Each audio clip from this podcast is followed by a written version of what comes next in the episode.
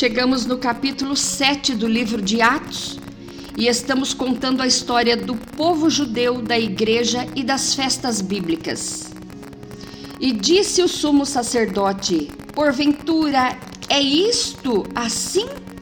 Nós sabemos que aqui se trata daquele da, do contínuo interroga, da contínua interrogação que estavam fazendo a Estevão. Porque ele pregava e fazia prodígios em nome de Jesus. Então estava sendo interrogado para que fosse proibido fazer aquilo. E ele disse: Varões, irmãos e pais, ouvi. O Deus da glória apareceu a Abraão, nosso pai, estando na Mesopotâmia, antes de habitar em Arã, e disse-lhe: Sai da terra, de entre a tua parentela, e dirige-se à terra que eu te mostrar. Então saiu da terra dos caldeus e habitou em Arã. E dali, depois que seu pai faleceu, Deus o trouxe para esta terra em que habitais agora. E não lhe deu herança, nem ainda um espaço de um pé, mas prometeu que ele que lhe daria a posse dela. E depois dele, a sua descendência, não tendo ele filho. E falou Deus assim: que a sua descendência seria peregrina em terra alheia e a sujeitariam à escravidão e a maltratariam por quatrocentos anos. E eu julgarei a nação que eu, e os estiver escravizado. Disse Deus: E depois disso sairão e me servirão neste lugar e deu-lhe o pacto da circuncisão, e assim gerou Isaque, e o circuncidou ao oitavo dia. E Isaque gerou a Jacó, e Jacó aos doze patriarcas. E os patriarcas, movidos de inveja, venderam a José para o Egito, mas Deus era com ele e livrou-os de todas as suas tribulações e lhe deu graça e sabedoria ante Faraó, rei do Egito, que o constituiu governador sobre o Egito e toda a sua casa. Sobreveio então a todo o país do Egito e de Canaã fome e grande tribulação. E nossos pais não acharam alimentos. Mas tendo ouvido Jacó que no Egito havia trigo, enviou ali nossos pais a primeira vez. E na segunda vez, foi José conhecido por seus irmãos, e a sua linhagem foi manifesta a Faraó. E José mandou chamar a Jacó, seu pai, e a toda a sua parentela, que era de setenta e cinco almas. Isso está, é um contexto de Êxodo, capítulo 1, verso 5. Que lá fala 70 almas, mas esse, essa, esse trocadilho aí é é normal. E Jacó desceu ao Egito e morreu, ele e nossos pais.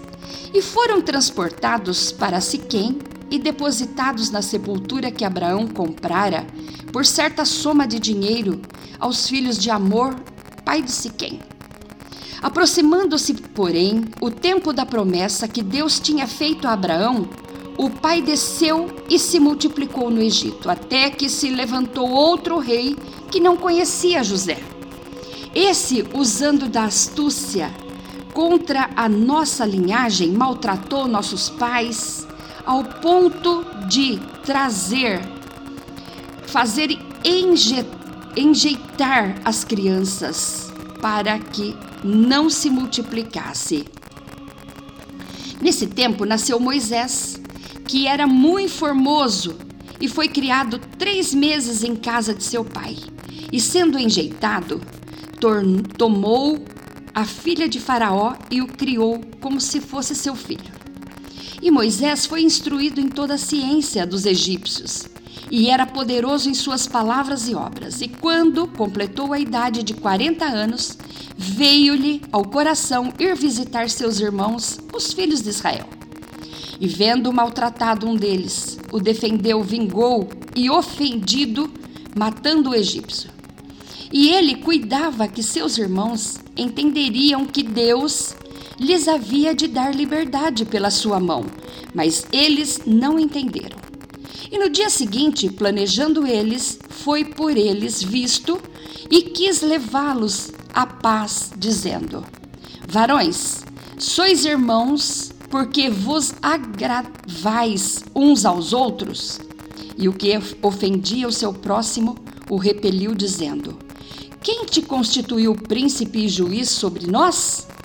Queres tu matar-me como ontem mataste um egípcio? E esta palavra a esta palavra fugiu Moisés e esteve como estrangeiro em terra de Midian, onde gerou dois filhos. E completados quarenta anos, apareceu-lhe o anjo do Senhor no deserto, no monte Sinai, numa chama de fogo de uma sarça. Então Moisés, quando viu isto, se maravilhou na visão e, aproximando-se para observar, foi-lhe dirigida a voz. E dizendo: Eu sou Deus, Deus de teus pais, o Deus de Abraão, o Deus de Isaque, o Deus de Jacó. E Moisés, todo trêmulo, não ousava olhar. E disse-lhe o Senhor: Tira as sandálias dos seus pés, porque o lugar onde estás é terra santa. Tenho visto atentamente a aflição do meu povo que está no Egito, e ouvi os seus gemidos, e desci para livrá-los. Agora, pois, vem, e enviar-te-ei ao Egito. A este Moisés, ao qual haviam negado, dizendo: Quem te constituiu príncipe e juiz? A este enviou Deus como príncipe e libertador pela mão do anjo que lhe aparecera na sarça. Foi este que, o, que os conduziu para fora, fazendo prodígios e sinais na terra do Egito, no Mar Vermelho e no deserto por quarenta anos. Este é aquele Moisés que disse aos filhos de Israel: O Senhor vosso Deus vos levantará dentre vossos irmãos um profeta como eu. A ele ouvireis. Esse profeta era Jesus, que, Moisés estava falando. Este é o que trouxe que esteve entre a congregação no deserto, que tabernaculou entre nós, né? Com o anjo que lhe falava no monte Sinai, e com nossos pais, o qual recebeu as palavras de vida para nolas dar.